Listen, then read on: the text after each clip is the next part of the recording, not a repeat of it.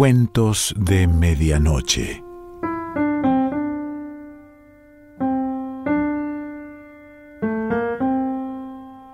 El cuento de hoy se titula La ventana y pertenece a Clara Obligado.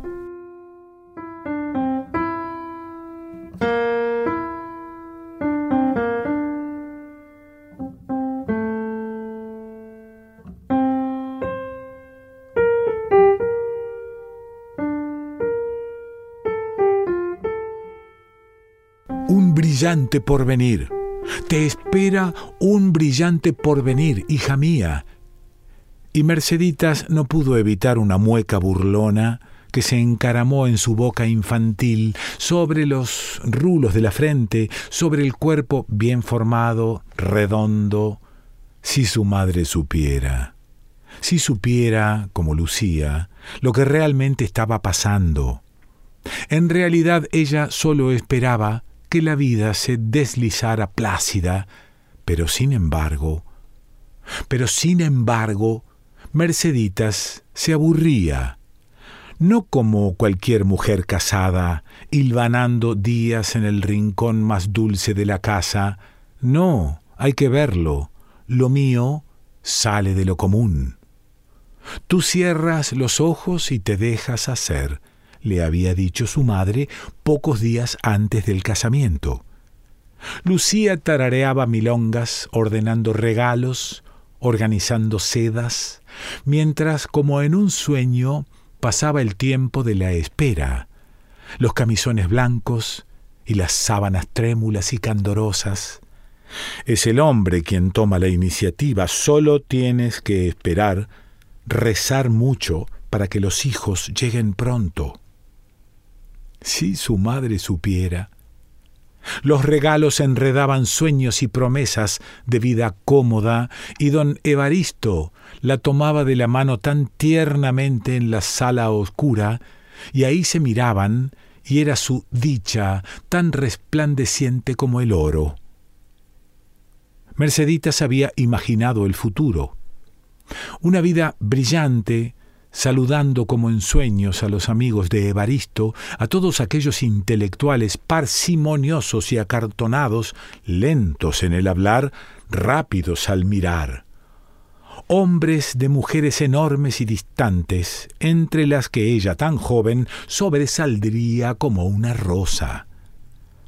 Las tardes plácidas, sentada junto a su marido en silencio, mientras él trabajaba en su diccionario, el más grande y completo que se hubiera escrito jamás en el mundo. En la iglesia del Pilar, cubierta de lirios, Evaristo, entre nubes de incienso, la había esperado bajo el altar refulgente, mientras el brazo de su padre temblaba un poco en la entrega, y flotaban las plumas nerviosas del sombrero de mamá, y él, conmovido, la transportaba levemente como en un inmenso teatro entre mil fulgores, y la gratia plena en las voces del coro, y ella, conteniendo una lágrima que sólo veían brillar los ojos de él.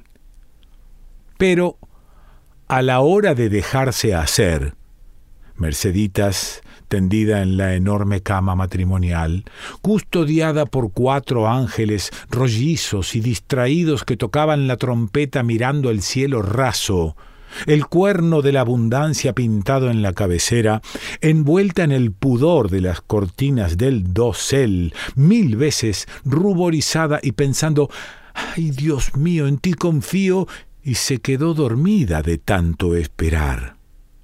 Y antes de cerrar definitivamente los ojos virginales y percibir el sueño pesado de su marido, pensó que, bueno, qué amable que es, mi Dios, ¿cómo permite que me acostumbre a Él? La mañana fue el recuerdo de una sonrisa pícara de Lucía al ver las sábanas inmaculadas, la cama en orden y a don Evaristo rígido como una estatua, tomando mate y con la mirada perdida sobre sus libros. Y de esto, bueno es decirlo, ya hacía un mes. Un mes largo de noches pensando, ahora sí, y de desearlo, vencido al fin el pudor vaginal. Merceditas nunca había hablado de esto con su madre y sentía ahora un suave cosquilleo entre las piernas, calentito e íntimo, mucho más urgente que sus antiguos recelos de mujer. Cálida y regordeta, volvió a la iglesia ahora en penumbra. Todo aquello le parecía una historia extraordinaria, pero la verdad es que anoche he caído, sí, padre, y no supo bien cómo explicarlo. Su marido era tan frío que la mirada culpable había viajado sola. Ahí, sí, padre, yo me acuso y los ojos dignos de las más ardientes llamas del infierno habían pecado contra la pureza, aunque sea tu marido, hijita. Nada más, padre, tres Avemarías y el pésame. En aquellas noches interminables, tras la que ella amanecía sola en su cama, don Evaristo analizaba prolijamente los profundos problemas que lo acosaban, el uso del masculino y el femenino en el poema del Miocid, aunque ya era vox populi que los géneros gramaticales oscilaban en la Edad Media española.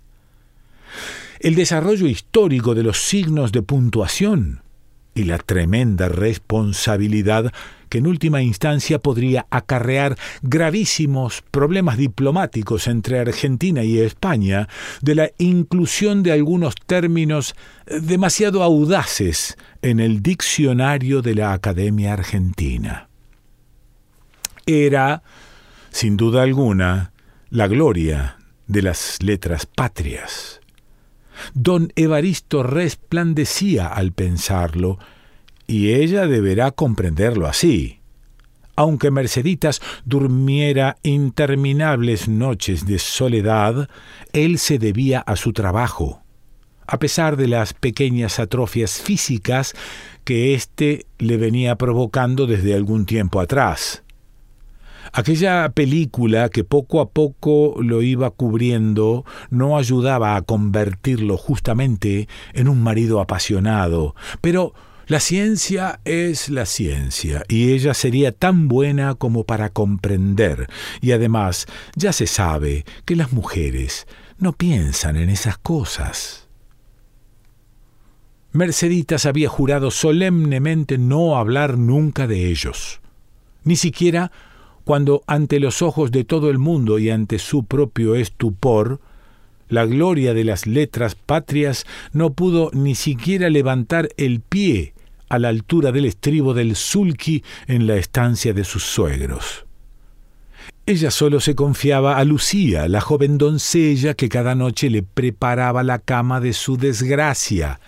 Lucía, apretada y morena, que decía qué pena, señora, tan joven y ni siquiera una sola vez, que sonreía pícara al ver en las mañanas la cama tan ordenada y que cada noche esperaba que se apagaran las luces para correr a los brazos de Andrés, confundida en la sombra.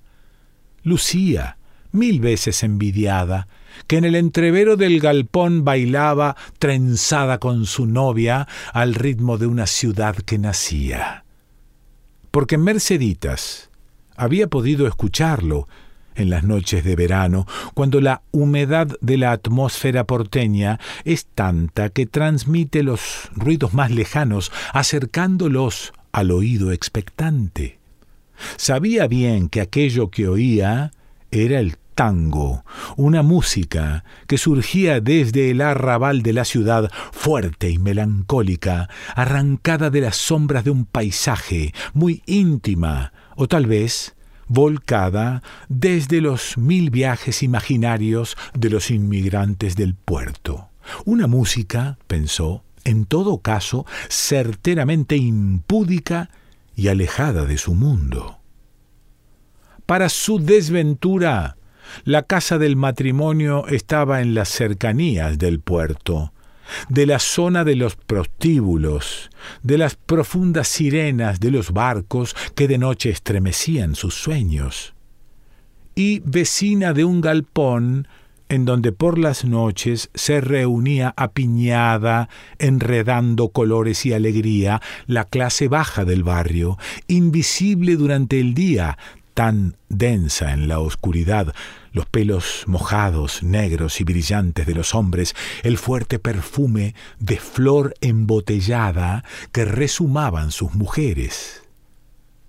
Cuando el silencio sombrío cubría las casas señoriales y los jardines colgaban sobre la vereda, los primeros bandoneones del galpón comenzaban a gemir en compás contorsionado, y el dueño gritaba cuando, muy entrada la noche, los petimetres del barrio buscaban gresca con los negros y los tanos, molestando a las mujeres de miradas enganchadas en sus trajes bien cortados, en su señorío y en los golpes certeros de un boxeo recién inaugurado, y era a Lucía a quien Merceditas imaginaba tejiendo en sueños, libre ya de su uniforme de criada, en los fuertes brazos de Andrés, la pollera ajustada y corta, el pelo suelto y espeso sobre su espalda morena.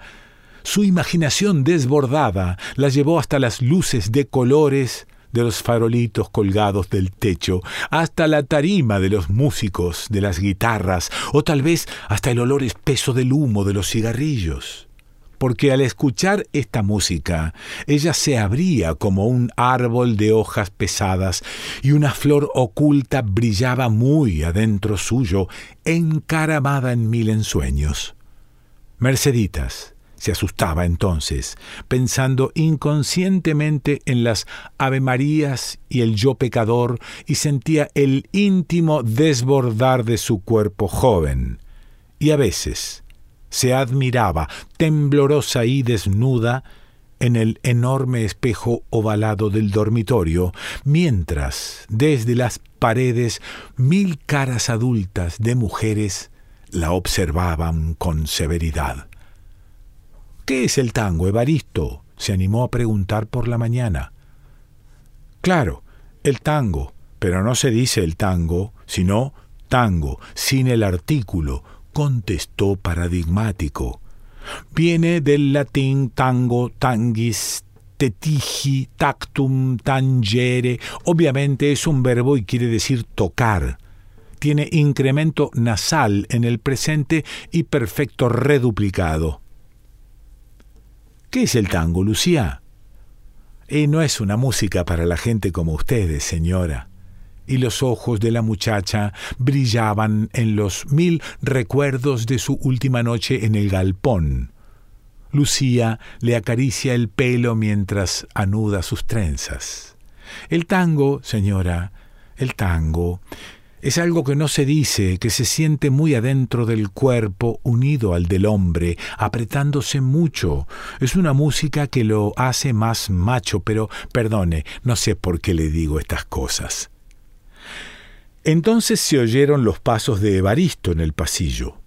Lucía cayó, coqueta, mientras ella pensaba en dejarse llevar, en apretarse mucho, en un hombre fuerte y no en los pesados pasos de su marido y en la fría capa de bronce que poco a poco lo iba cubriendo y que brillaba ahora en la puerta de la habitación. Tal vez podría luchar contra el destino, encaramada en la ventana cada noche, olvidando la enfermedad de Evaristo, deseaba que el cuerpo se le llenase del acorde nítido de los bandoneones. La melodía, arrastrada, la transportaba a un mundo que apenas ni se atrevía a presentir. Don Evaristo estaba trabajando tranquilo, letra por letra. Muy pocos filólogos habían logrado hacer lo que él, leer todo el diccionario, recordar con exactitud preciosista la definición de adjetivos y pronombres. El peso de la enfermedad avanzaba y con él la certeza de un plazo. ¿Lograría la posteridad gozar de la obra completa? Cada palabra, separada prolijamente de la confusión de la frase, aislada y solitaria, resplandecía mil veces bajo el microscopio de la ciencia, encontrando por fin la explicación más precisa. Solo le preocupaba una cosa, hasta qué letra llegaría, porque con el avance del bronce sobre su cuerpo dudaba sobrepasar el duro límite de una T que a tantos había cerrado el paso. Pero tal vez él... Lucía se acomodó el delantal y, vendiendo su mejor sonrisa, entró en la biblioteca. Su café, don Evaristo, la cofia hundida en su melena, el delantal almidonado y tenso enmarcando el cuerpo sublime, gloriosa, musa del barrio, insomnio de los poetas callejeros, monumento nacional del galpón. Ese cuerpo que hiciera temblar de pasión a los caballeros andantes y tamboleantes de cinco manzanas a la redonda, que se retorciera de placer en las esquinas, que se cuajara de piropos en pleno mercado, ese cuerpo pasó desapercibido para don Evaristo, mientras el amor propio de la muchacha hacía resonar su violenta queja con un portazo. Por algún oscuro instinto entró de inmediato en el cuarto de Merceditas. La ayudó a desvestirse. Merceditas, de ojos moldeados en la tristeza, le dijo Esta noche te escapas al galpón. Yo lo sé. Y Lucía, vaya con la mosquita muerta de la señora que me espía, y que por ahí también se enteró de lo de Andrés. Maliciosamente comenzó a hablar de él. Es muy fuerte, señora. Cuando entra en el galpón, la música se para un momento, como si se quedaran sin aliento hasta los grillos. Y ese muchacho es serio. No olvides que en esta casa no vamos a permitir. Creo que sí, señora. Pero es que también hay otro, un tano, un italiano, ¿sabe? Se llama Giovanni y él dice que viene de muy lejos. Tiene los ojos azules y la piel con olor a mar. Giovanni me da risa porque no habla con nosotros y dice que es anarquista. Y decame, nena, ¿no ves que el Andrés nos mira? Te espero dopo, ragazza bella. Y yo no sé muy bien qué me quiere decir, pero me gusta cómo. Y cuando bailamos, me abraza tan fuerte que que la imaginación de Merceditas se aleja volando hacia el humo espeso, los farolitos del techo, las guitarras tensas y los cuerpos que se abrazan y se abrazan. Esa noche no pudo conciliar el sueño porque le parecía que los angelitos de la cama la miraban burlones que el techo se derretía suavemente cuando la humedad le trajo los primeros acordes y ya en los umbrales del sueño era Andrés convertido en bronce que las miraba mientras Merceditas bailaba abrazada muy fuerte con Lucía. Despertó transpirando con el alba cuando la rígida espalda de Evaristo se apoyó fría a su lado. Quiso tomarle la mano, pero solo encontró a su lado el hielo del metal que la rechazó sobrepasar la T, pensaba, y que mi mujer sea para siempre famosa, respetada, aclamada por las multitudes, inolvidable como yo mismo. Y Evaristo, profeta, veía las publicaciones que seguirían a su muerte, en donde una Merceditas pálida y conmocionada, vestida de luto y con la mano apoyada en su magnífico diccionario, recibiera el conmovido homenaje póstumo.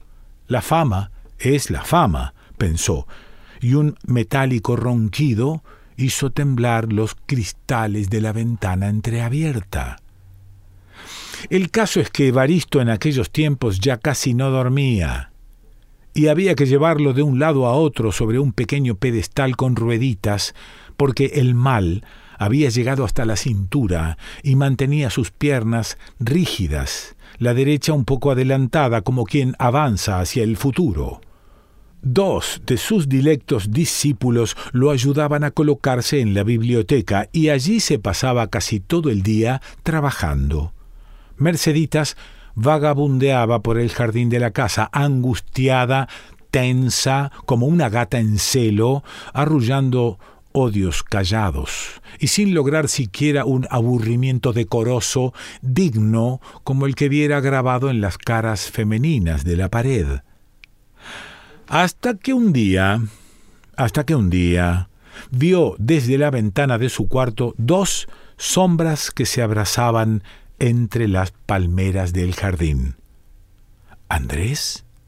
Pero una mirada azul la taladró y se sintió arrastrada, sacudida mil veces por un escalofrío con olor a mar. Lucía de espaldas, de cintura fresca y ondulante, Lucía, poseída por mil demonios que se revolcaba sobre el césped cuidado, Lucía que iba a gritar, pero una mano fuerte le tapaba la boca y decía Quédate quieta, ragazza, que nos van a oír, y la violencia del hombre, galopando sobre el cuerpo de la muchacha, por fin vencida y Giovanni levantó un momento la cabeza hasta alcanzar a ver en la penumbra discreta de la ventana del caserón una silueta fugaz que había. Atribulado le latía el corazón, y fueron todas las siestas del verano encaramada en su ventana, vencida, sí, cada vez más vencida por ellos dos. Por aquel tiempo, Merceditas vio en el espejo despiadado y desnudo de su cuarto las primeras arrugas alrededor de la boca, los ojos mirando siempre hacia adentro y las manos crispadas. Y por las noches, la música se le metía endiablada, mordiéndole el cuerpo, mientras ella se retorcía, sola. Por fin, único en el mundo, el diccionario estaba terminado. Evaristo lo miró con ternura y mientras besaba la última hoja escrita, se sintió extrañamente agarrotado apoyándose sobre su insigne codo, con la mirada perdida en las palomas del parque que se posaban indecorosas sobre su cabeza, allí en donde lo colocaron directamente, sin necesidad alguna de velorio, bajo el ombú que derramaba sus raíces, mientras los niños cabalgaban en su rodilla de bronce, en su rodilla un poco adelantada hacia el futuro los fuegos de artificio, la nota necrológica en la nación, el decreto de un día de duelo nacional, la imagen de Merceditas, pálida y conmocionada, vestida de luto, reproducida mil y mil veces en todo el mundo, y el polvo que poco a poco fue cubriendo la última edición del diccionario. Y Merceditas, cada tarde, sentada en el vano de la ventana, vestida de negro, rosario en mano, que miraba a Giovanni sobre el césped, mientras otra Merceditas, de pollera ajustada y con pelo oscuro suelto sobre la espalda, huía burlona de la casa vieja, cuando la humedad del crepúsculo traía a su ventana, golpeada por el verano, los primeros acordes del bandoneón. Clara Obligado.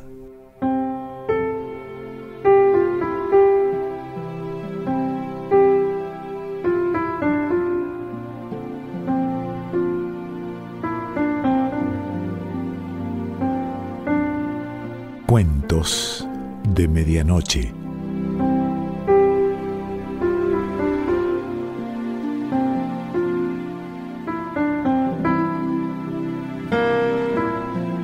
Selección Pancho Mondino.